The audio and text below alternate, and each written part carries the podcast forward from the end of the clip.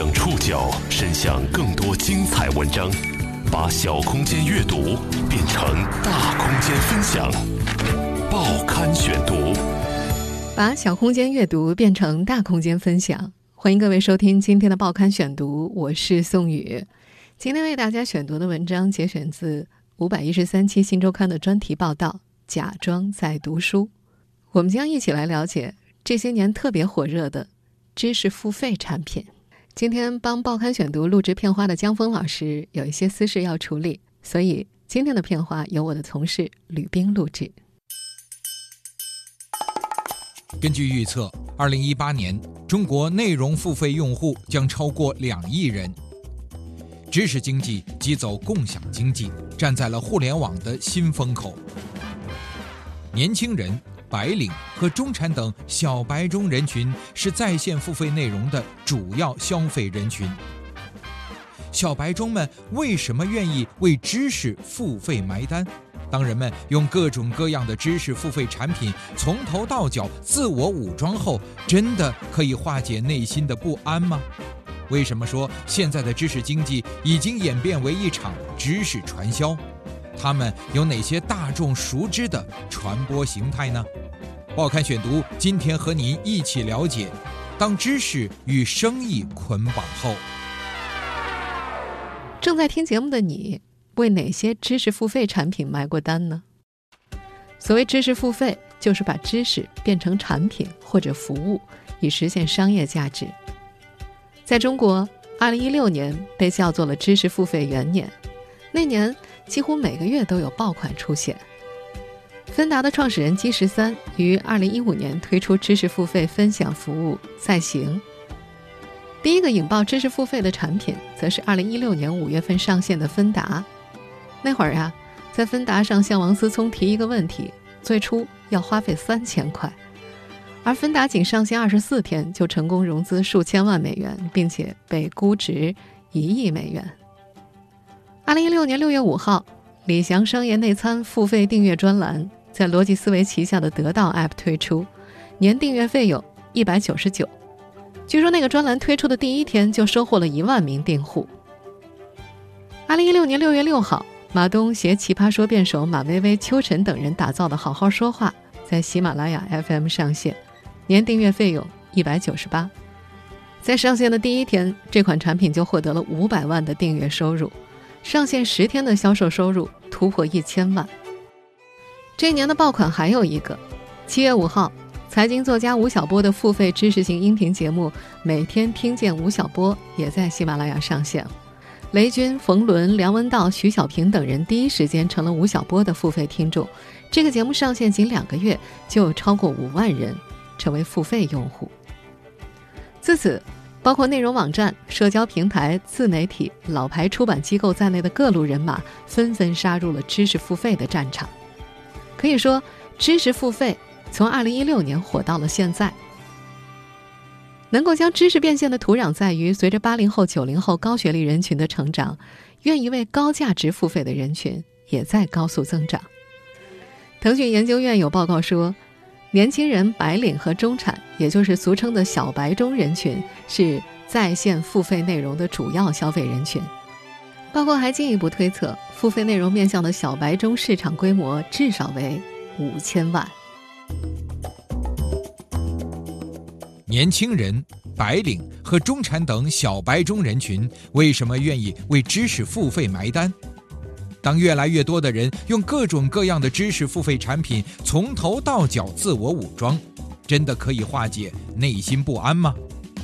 报刊选读继续播出。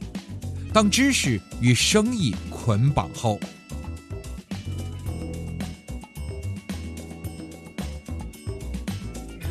企鹅智库的一份调查报告显示，绝大多数的用户获取知识内容的动机仍然是以功利性为主的。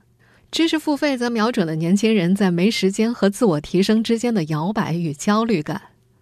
在这个急于求成的时代，他们渴望快速汲取知识，知识焦虑很大程度上源自于成功焦虑。知识付费产品则安抚了他们的双重焦虑，同时让他们收获了上升感、成就感、安全感、幸福感。或许就像罗永浩说的那样。为什么有很多人试图为学习付费呀？因为他们期望在转角遇到更好的自己。提供知识服务的大咖们显然是摸准了人们的命门，他们把艰涩深奥、系统的知识掰开揉碎，变成一个个故事、谈资、段子、秘籍，喂给那些需要用知识武装自己的人。比如，好好说话会教你如何优雅的催人还钱，怎么哄大姨妈期间的女友欢心，怎么和老板恋恋不舍的分道扬镳。还有，咪蒙则会教你如何月薪五万，并且公开承认，三年后的你薪水涨幅没有超过百分之五十，课程费用会全额退还。这会让人联想到许知远在《十三邀》节目当中形容被采访对象罗振宇的那句话：“一个卖胶囊的。”把知识装在一个胶囊里，像速效救心丸一样让你吃下去。而罗振宇则在那次采访中表示，他的知识产品有能力让人们的知识视野急速扩张，而且会极大的节省人们求知的时间和精力。或许就像罗振宇提到的那样，在一个信息爆炸、内容不再稀缺，而用户时间越来越可贵的时代，由行业牛人帮助人们筛选、提炼、整合信息。让人们每天得以用最少的时间获得知识服务，也是知识付费产品受到追捧的原因。然而，当我们用各种各样的知识付费产品从头到脚自我武装，是否真的可以化解内心不安呢？有很多人给出了否定的答案。在一篇名为《为什么每天都在学习，生活还是没有改善》的文章当中，作者、营销策划师刘教练是这样写的。自己有个大学同学，在他的朋友圈，你会看到他今天在参加吴晓波读书会，明天也许在看逻辑思维的演讲，今天研究互联网风口转了方向，明天又对网红时代的来临言之凿凿。今天听说新媒体火了，明天就开始问别人：“你知道六神磊磊吗？”今天向往着诗和远方，明天又在李银河阿姨爱与性的教导当中思考人生的乐园。几年下来，他换了几份工作，涉及了不同的行业和内容，但始终没有找到一个属于自己的专业方向，并且进行深入研究。在刘教练看来，这个时代有很多和自己那位同学一样浮躁的人，他们沉浸在我在学习的幻想以及渴望别人认同的虚荣中，无法自拔。其实，行业内外对于知识付费的质疑是一直存在的。新东方在线的 C.O.O 潘鑫就曾经写过这样一篇文章：“你们这一代的忽悠。”文中写道：“上一代的忽悠们占领了机场和火车站，让数以万计的人用候机的碎片化时间接受了成功学的洗礼。这一代的忽悠们利用了移动互联网，让更多的人用各种碎片化时间接受着知识外衣包裹下的成功学洗礼。”在潘鑫看来。听吴晓波或者罗振宇讲了什么并不重要，他们的好坏对错都对你没有任何用处。从他们身上主要学习他们是如何制造、包装、变现自己的影响力才是有用的。而这恰恰是罗振宇们没有真正教给他们的粉丝或者读者的知识。潘金的观点刚好说出一个事实：知识付费本质是生意，而商人的本质是逐利。曾有网友表示，本以为罗胖是这个时代已不多见的读书人，真心实意的想做些开启明智、传播知识的好事，所以我们心甘情愿的掏钱供养他。但谁知到后来越发现，他是个彻头彻尾的商人，利用我们发财致富。当然，罗振宇从来没有否认过自己生意人的身份。在他的一次跨年演讲当中，他说：“二零一四年六月做了一件特别没节操的事儿。”就是开始卖月饼，月饼卖了四万盒，据说秒杀了当年星巴克月饼的网上销售。他表示说，他们通过卖月饼向市场传达了一句话：从此节操是路人，我们不是什么媒体，就是个买卖人。在内容付费这场生意中，很多真正意义上的知识提供者反而拼不过一些更懂营销、懂市场、懂包装的知识网红。那么，在知识经济这个互联网风口，有哪些课程渐渐演变成了知识传销呢？他们又有哪些传播形态？报刊选读继续播出。当知识与生意捆绑后，有人说，在我们这个极之国，有太多人想更快的汲取更多干货了。比方说，想着快点升职、快点发财、快点成功、快点减肥、快点幸福、快点自由。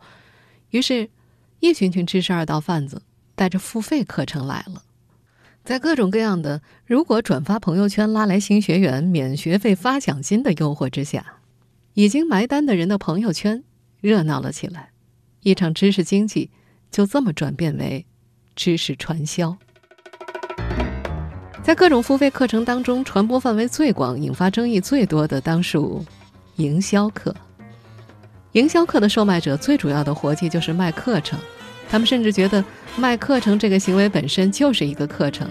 他们亲身示范着什么叫做只要能卖，不管好坏，销售量就是王道，哪怕销售行为充满着争议。这些销售课程的售卖者深谙策划之道，做到了策划一次火一次。但不管是丢书大作战，还是逃离北上广，亦或是有传销嫌疑的刷屏式卖课程，火爆之后，人们在窃窃私语：这些做营销的人，他们对销量的理解是无上限的，对于底线的理解也是无下限的。营销的目的当然是为了赚钱，为了成功。在这个知识付费时代，成功学的课程一如既往的火爆。成功学的推销者标榜。成功是可以复制的，只要你相信，你就能成功。他们都说到自己都信了。他们总是要强调李嘉诚、马云、比尔盖茨、扎克伯格、乔布斯等榜样的力量。榜样只要激发出大脑深处的神秘潜能，三十天就能成功，闪电式成为百万富翁。作为现代社会三颗毒药之一的成功学，服用下去会有一种一夜暴富的幻觉，相信的人不能自拔。不幸的人敬而远之。不过，那些上完三十天就能成功、一年成为行业精英之类课程的成功学膜拜者们，却渐渐发现，一觉醒来如梦幻泡影啊！除了没了课程费，好像什么都没有改变。除了成功学，现如今火爆的知识付费课程还有经济学。在各家知识付费平台上，有各种各样的经济学导师。他们致力于经济学知识的大众化，让没有数学基础的人也有学习经济学的权利。他们也挺接地气的，宣称要做陪你买早餐的经济学家。他们让支持者有了一种打怪练级的快感，利用碎片时间锻炼系统的经济学思维。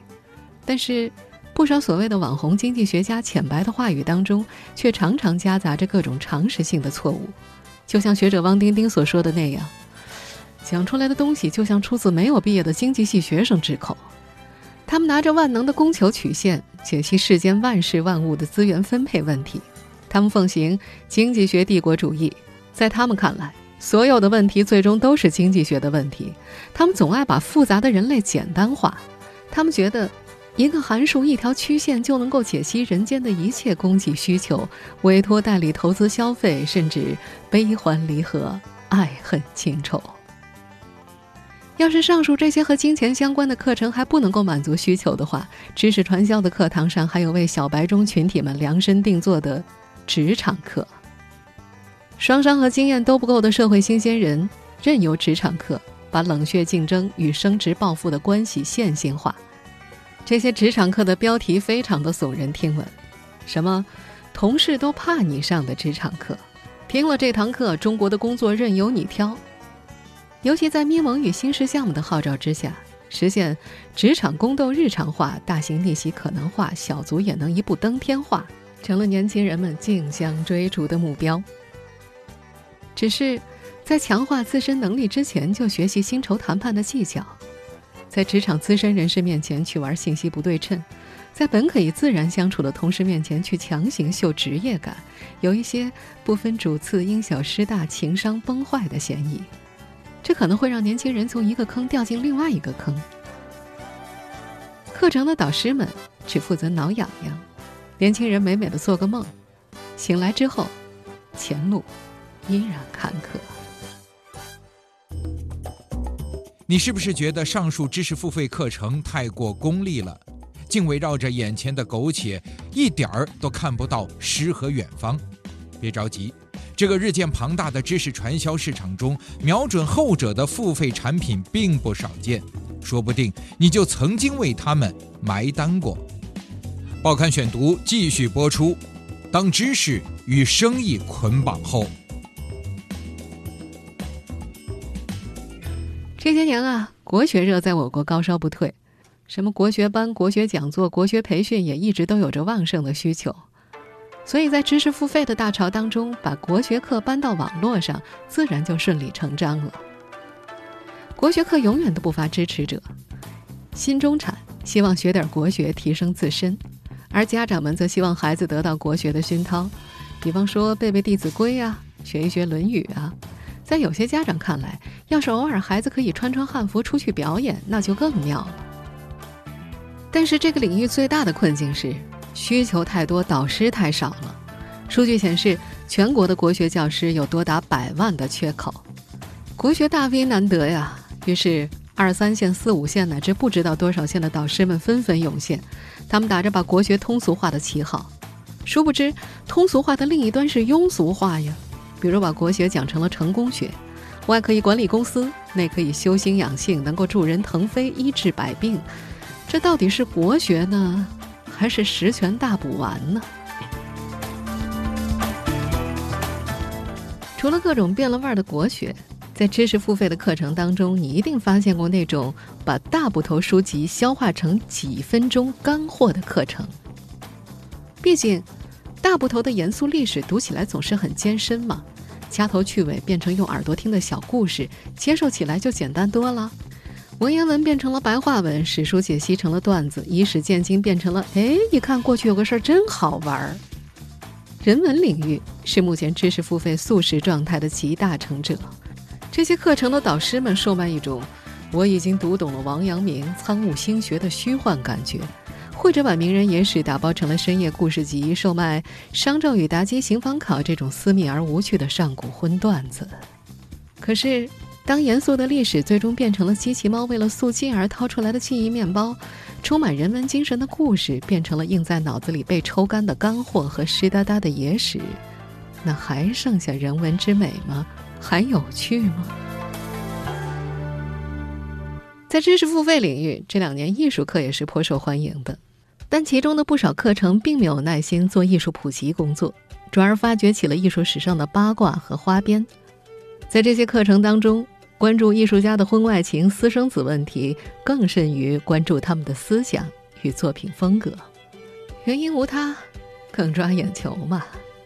或许这些艺术课的导师会自我辩解：“哎，我们先用八卦来吸引学员的注意力，再引导他们。”从了解艺术家发展到了解这个艺术家的作品吗？这种美好的愿望往往会落空。要求对艺术一知半解的普通人脱离自己的舒适区，去挑战从未经历的艺术领域，显然有些强人所难了。而且，如果导师本身就错漏百出，以浓重的幻想去理解作品，而讲授内容的硬伤多得让听者要内伤，这就不是提高学员的审美意识了，而是。放毒。如果我们从需求角度来说的话，社交课应该是知识付费领域的另外一项硬通货。毕竟人人都想好好说话嘛。可是不少学了这些课程的人学到的是好好表演。至于另外一项社交必备技能好好沟通，却被上了课的人硬生生的练成了好好说假话。社交是很多人的命门。自己可以随便糊弄过去，但别人不一定那么好对付。如果那些所谓的五分钟学十招二十六条处世之道的课程就能让你变成社交达人的话，那么要么就是你天赋异禀，要么你根本就不是在社交，而是在自我陶醉，甚至可能因为社交技能过于发达而沦为不受待见的人精。与人交往不是那么简单的，所以在知识付费领域，永远不缺人买单的课程，自然是。情感课，不信看看你的周围吧，有多少人，尤其是女人们，把咪蒙、阿丫娃娃视为救命稻草呢？心理学家卢月表示，这种短期冲刺以求巩固关系的所谓情感课，恰好是父母不懂、心理咨询师不屑的区域。人们正需要这种马上改变现状的灵丹妙药。咪蒙说：“我要作，要强。听众仿佛打了一针鸡血。阿丫娃娃说：“我要忍，我要改。”听众迅速低下头，掏出镜子检视自己的妆容，检讨自己的言行有没有不妥。可是，这些用金钱充值的素食情感，无论用男权、女权还是平权，又或是嘻哈的视角来看，都逃不开庸俗的套路和无用的鸡汤。流泪的女人和心不在焉的男人依然如故，只有发放爱情方便面的老师们赚得盆满钵满。在这个领域之内，同样赚得盆满钵满的还有亲子课程的提供者们。毕竟，小孩子太难懂了嘛。他们的思维永远天马行空，没有任何规律可言。痛苦的妈妈们只能求助于亲子课程，以及度过漫长、无趣、重复、纠结的带娃时光，找到教育的良策，找到一个面对熊孩子的自我拯救的方法。是的，你没有听错，大多数情况之下，倍感焦虑的都是妈妈们，为这类课程埋单的也是妈妈。他们试图用新的焦虑解决旧的焦虑。用讲课者想出来的办法代替日常相处的空白，用别人带娃的经验套用在自己独一无二的孩子身上，课程是火爆了，但是陷入育儿迷思的新父母们走出那种焦虑了吗？你观察一下周围，一定会知道答案。营销课、成功学课、经济学科、职场课、国学课、人文课、艺术课、社交课、亲子课。吞下这么多付费知识类浓缩胶囊的小白中们，由此变身为更好的自己了吗？这些所谓的干货又给焦虑的课程埋单者们带来了什么呢？报刊选读继续播出。当知识与生意捆绑后，说到这儿，大家不难发现，提供知识服务的大咖们充当了知识代购、知识二道贩子的角色。知识付费卖的不是知识，而是焦虑感、上升感、成就感、安全感和幸福感。当然，如今也有越来越多的人对标榜速成的知识付费保持着警惕。微信公众号《好奇心日报》的某期投票就显示，有百分之二十点四的人认为那些急功近利到夸张、动不动就一分钟了解什么什么、七天改变什么什么的课程已经不受欢迎了。还有百分之十八点二的人认为，把刷知乎当做学习。把那些有着多年经验的行业大神的回答当做神谕，其实压根儿就没有抓住学习的根本。也许，在这个知识可以被贩卖、被压缩的时代，我们被灌输的所谓知识，其实不过是空中楼阁。要知道，真正的知识是需要自己去阅读、去理解、去消化的。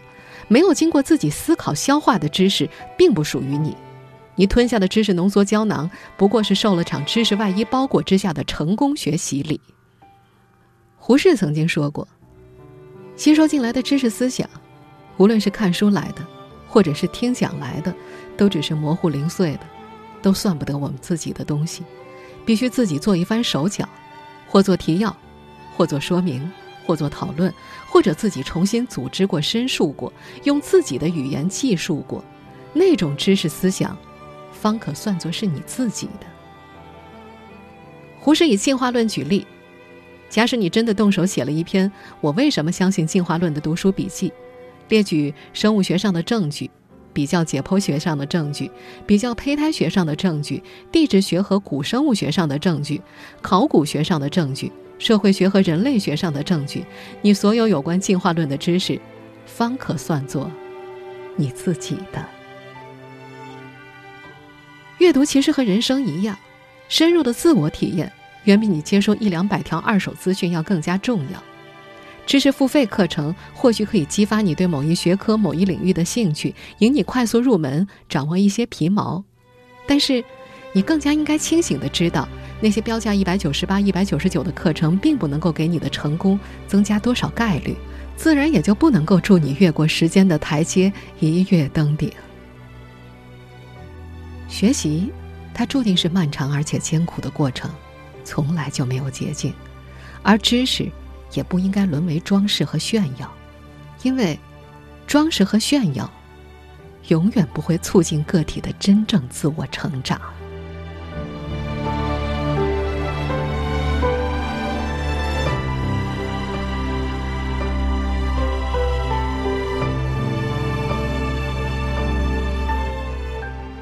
听众朋友，以上您收听的是《报刊选读》，当知识与生意捆绑之后，我是宋宇，感谢各位的收听。今天节目内容节选自《新周刊》第五百一十三期专题报道，《假装在读书》。收听节目复播，您可以关注《报刊选读》的公众微信号“宋宇的报刊选读”，或者登录在南京网易云音乐。我们下期节目时间再见。